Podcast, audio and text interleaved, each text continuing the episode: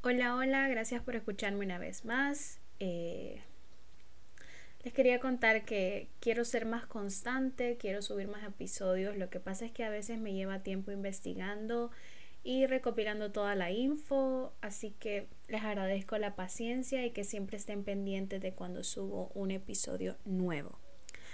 Antes de empezar a relatar este caso, me gustaría que recordáramos un personaje del cual ya he hablado por ejemplo en el caso de la bruja Cleo y es el H3, que es uno de los mejores agentes de investigación hondureños eh, y quiero que lo recordemos porque en este caso pues también vamos a hablar de él. El sábado 26 de julio de 1997 amaneció algo nublado, aunque la lluvia ya había parado.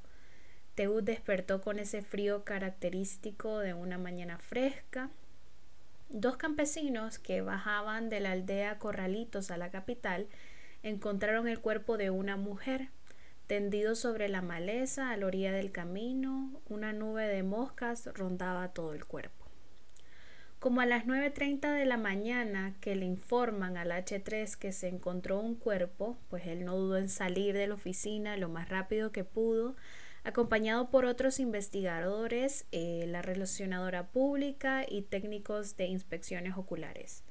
En el momento que todo el equipo llegó a la escena, el agente de homicidios, em, el H3, ordenó que aislaran a los campesinos y para interrogarlos que de alguna manera no, no se acercaran los periodistas. Él quería que primero hablaran pues con ellos y después si se podía con los periodistas que ya estaban ahí, por cierto.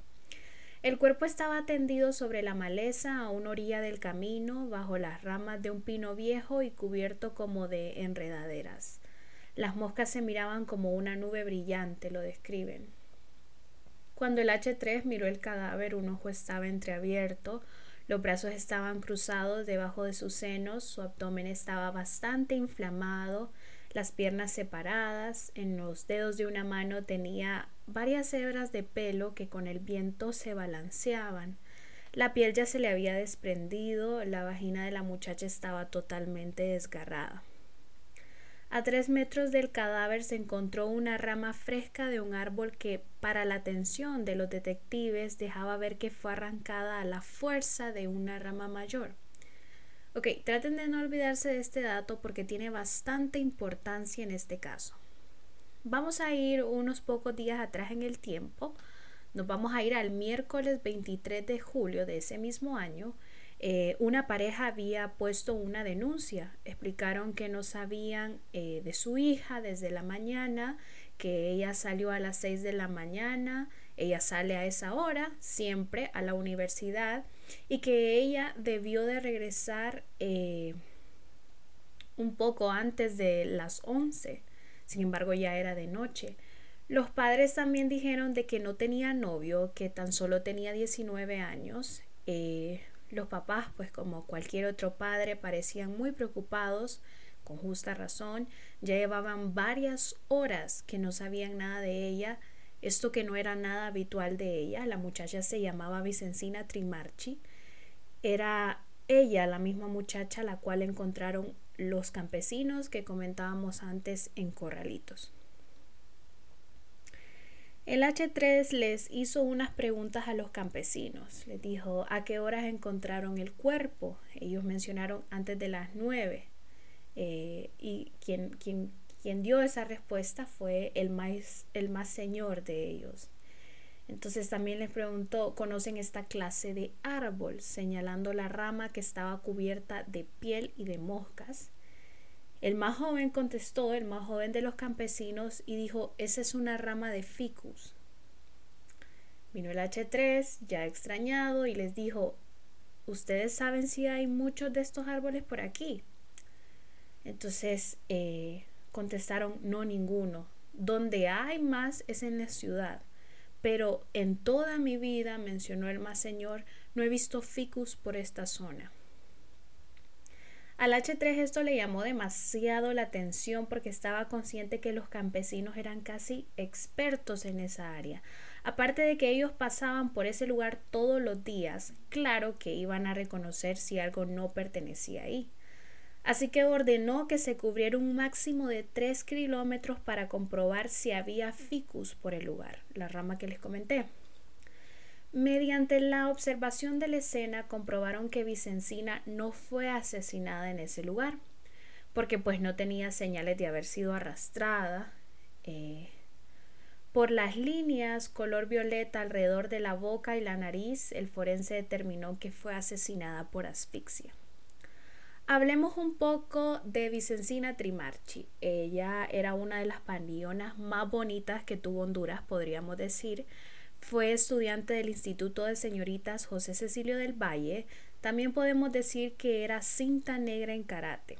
Era una muchacha muy bonita, amable, como una muchacha normal a sus escasos 19 años.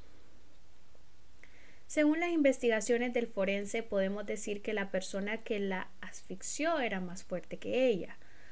Por la forma de la marca en los dedos, también podíamos decir que la persona que la asesinó estaba encima de ella. Probablemente esa persona se apoyó en el estómago de Vicencina. Em, en ese momento, dada la situación, el año, que eso, vaya, no era algo tan común, todo mundo exigía que se encontrara al asesino lo más pronto posible. Uno de los campesinos también mencionó un dato muy importante y es que dijo que en la mañana él vio a una mujer que andaba manejando un carro rojo, una camioneta de cuatro puertas. Ella le preguntó que cómo podía regresarse a Tegus. La mujer andaba acompañada con un muchacho joven. Ok, entonces ya partiendo como de que estos datos, que el color de carro, una señora, la rama de ficus, ellos ya empiezan como medio a conectar. Los investigadores claramente fueron a la universidad y platicaban con una de las muchachas que estuvo con Vicencina antes de irse. La universitaria comentó que Vincent, como le decían, estaba esperando a alguien que llegara por ella. Cuando la amiga le preguntó quién, ella solo le dijo que un amigo. Pero pasó el tiempo, hicieron tiempo, estuvieron platicando, pero el muchacho nunca llegó. Entonces Vicencina se despidió de su amiga y se fue. Unos cinco minutos después de que Vicencina Trimarchi se fuera, llegó un muchacho buscándola y le preguntó a la amiga por ella. La amiga, pues lo único que le dijo es que ella se acababa de ir. Como se sabía, eh, Vicencina utilizaba con frecuencia, bueno, casi a diario, el punto de taxi de la U para eh, que la llevaran al Luarque. Los investigadores también hablaron con ellos, se dieron la tarea de hablar con todos con ellos, les enseñaron a los muchachos taxistas una foto de ella. Y bueno, los muchachos la reconocieron y uno de ellos dijo que sí la había visto el día que ella desapareció. Dijo que la vio comprando algo por los puestos que se ponen enfrente de la U, pero que luego la perdió de vista y que no la volvió a ver. Esa fue la información que llevaron, era realmente poca, pero al siguiente día y atando más, más cabos, eh, decidieron regresar a la universidad y volvieron a entrevistar a la misma muchacha. Eh, le preguntaron si de casualidad sabía el nombre del muchacho que preguntó por Vicencina. Para la sorpresa de los investigadores, ella dijo el que el nombre eh, no se lo sabía, que tenía como una, un vago recuerdo, pero sí dijo que le parecía que ese muchacho era novio de una prima de Vicencina, que da la casualidad que también se llama Vicencina. Eh, al final, tratan de averiguar en la universidad, la universidad em, coopera, escuchan el nombre, el, el, posible nombre y al final se dan con el muchacho y su nombre que se llamaba Limber Villalpir. Bueno, ya tenemos al menos el nombre del sospechoso. Los investigadores ubican al muchacho en el barrio Pueblo Nuevo en la subida a las lomas del Guijarro lo empiezan a vigilar, le toman fotografías, también al carro Suzuki, color rojo, de cuatro puertas. También le tomaron fotos a una señora delgada y de muy baja estatura. con esa foto vuelven a ubicar a los campesinos que anteriormente habían dicho que habían visto a dos personas en un carro rojo y que les preguntaron de cómo podían regresar a Teus. Cuando les enseñaron las fotografías, inmediatamente reconocieron el carro y a la señora. Dijeron que del muchacho no estaban muy seguros, pero que la señora esa era. Sin embargo, corroboraron con la amiga de Vicencina que ese muchacho fue la persona que preguntó por ella. Entonces, ya, ya estaba más que dicho. Eh, cuando, cuando la amiga de Vicencina vio la foto del muchacho, le dijo, sí, esa, esa persona es que preguntó por Vicencina. La doctora Olga Parham, que es una de las biólogas más reconocidas en el país, les dijo a los investigadores que fueran a la casa del muchacho y que tomaran fotos, eh, que vieran si habían árboles de ficus. Y sí, eh, habían tres árboles de ficus justo enfrente de la casa del muchacho. Incluso se encontró la rama grande de la cual habían desprendido la otra y calzaba justita con la quebradura que se encontró en la escena del crimen. Se sabía que el papá del muchacho era una persona bastante influyente, bueno, la verdad que toda la familia del sospechoso era bastante poderosa y de mucho prestigio. Cuando se emite la orden de cateo, el padre del muchacho le deja saber a los investigadores, por medio de los medios, y a la jueza que se estaba preparando nacional e internacionalmente para demandarlos. El papá del muchacho era representante de una ONG, por lo cual hasta la embajada de Alemania había pedido explicaciones, porque ellos decían que eso les olía a una persecución política. A pesar de toda esta presión, que hasta el presidente Reina, que era presidente en ese momento, pedía respuestas y pedía respuestas, pedía que se encontrara el culpable lo más antes posible porque pues se estaba ya se estaban dando como esas habladurías de que era persecución política. Entonces hasta el presidente Reina puso bastante presión en los investigadores. Pero de igual manera, la orden de cateo se, se emitió y se ejecutó. También eh, se entrevistaron a los vecinos y preguntando, una persona le dijo que había visto una muchacha en la puerta de la casa. Ella andaba calcetines y una camisa rayada del muchacho porque era algo larga. Y entonces dice la, persona, el testigo, que ella le gritaba, la muchacha le, le, gritaba a Limber que se metiera. También el testigo dijo que la muchacha llevaba unos anteojos. La fiscal lee la orden de allanamiento y empiezan a buscar por toda la casa. Sin embargo, pasan casi siete horas y no logran encontrar nada. Entraron de nuevo al cuarto del muchacho. En lo que andaban buscando, Limber se quedó dormido en la sala. Incluso su mamá le preparó cena. Cuando buscan en un closet de cedro, en la parte de arriba, uno de los investigadores mete la mano y encuentra una locomotora de un tren de juguete que tenía varios vagones. Encima encuentra todo el tren. En ese momento llama a los papás del muchacho y al doctor Denis Castro Bobadilla, quien estaba asistiendo a la familia Villalbir como testigo. Bueno, él también es abogado y es doctor. Hacen también pasar a un abogado de la familia junto con eh, toda la familia y Denis Castro Bobadilla. Baja los vagones para poder revisar bien todo. En el último vagón que revisó sonaba algo. Todos se acercaron expectantes de lo que podía pasar y sobre la cama cae el carnet de la U de Vicencina, su tarjeta de identidad y los lentes. Em, incluso eso, eso, eso lo encontraron en, el cuarto de Limber, pero incluso eh, no sé si se acuerdan de algunos bríos que sacaba la marca Avon que eran bien populares en los noventas. Yo tuve un montón que tenían como una forma de fresa o de uvas. Bueno, en el asiento del pasajero del carro encontraron uno. Cuando lo llevaron a medicina forense, efectivamente tenía la huella del dedo índice de Vicencina. La madre de Limber estaba desconsolada. Recordemos que la mujer que los campesinos vieron, pues es la mamá. Me imagino que en manera de no perder a su hijo en la cárcel por años, ella pues decide ayudarlo En cuanto a la madre de Limber, se decide no hacer nada. Los investigadores concluyeron que era pues lo indicado.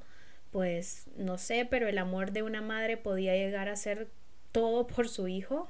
Ahora bien, eh, ¿qué fue lo que confesó el asesino? ¿Qué fue lo que dijo Limber? Limber dijo que ese día acababan de hacer el amor y que ella le empezó a reclamar por celos. Lo amenazó con contarle todo a su prima. Vicencina Kaiser, así se llamaba su prima. Empezaron a discutir muy fuerte, ella le dijo yo le voy a decir, la estás engañando, eh, ella le decía que cortara con ella.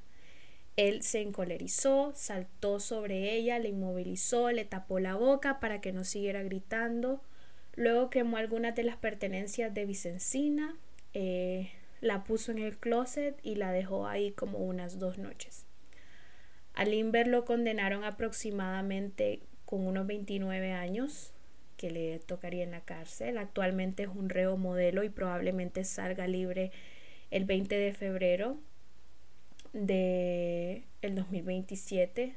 Este caso es muy importante para la investigación hondureña porque a pesar de las presiones que tenían los investigadores por parte, imagínense, incluso de, de la embajada, no se dieron e hicieron lo correcto, lo que se tenían que hacer. La investigación de este caso fue premiado con el primer lugar por la Academia de Ciencias Forenses en Los Ángeles, California. Incluso eh, este caso sigue formando eh, o lo siguen tomando como ejemplo en el FBI.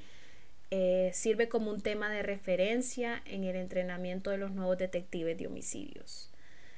Porque este caso fue tan importante o porque podríamos decir que se toma como referencia. Bueno, este es uno de los primeros casos en el que se hace un perfil psicológico, en el que se hace un perfil geográfico, porque vimos como incluso la bióloga, la doctora Parham, eh, es encargada de llevar el ficus, de decirles tomen fotos, porque si queremos estar cerca del asesino, esta rama probablemente sea complementaria para todo el caso, que fue complementaria para la escena.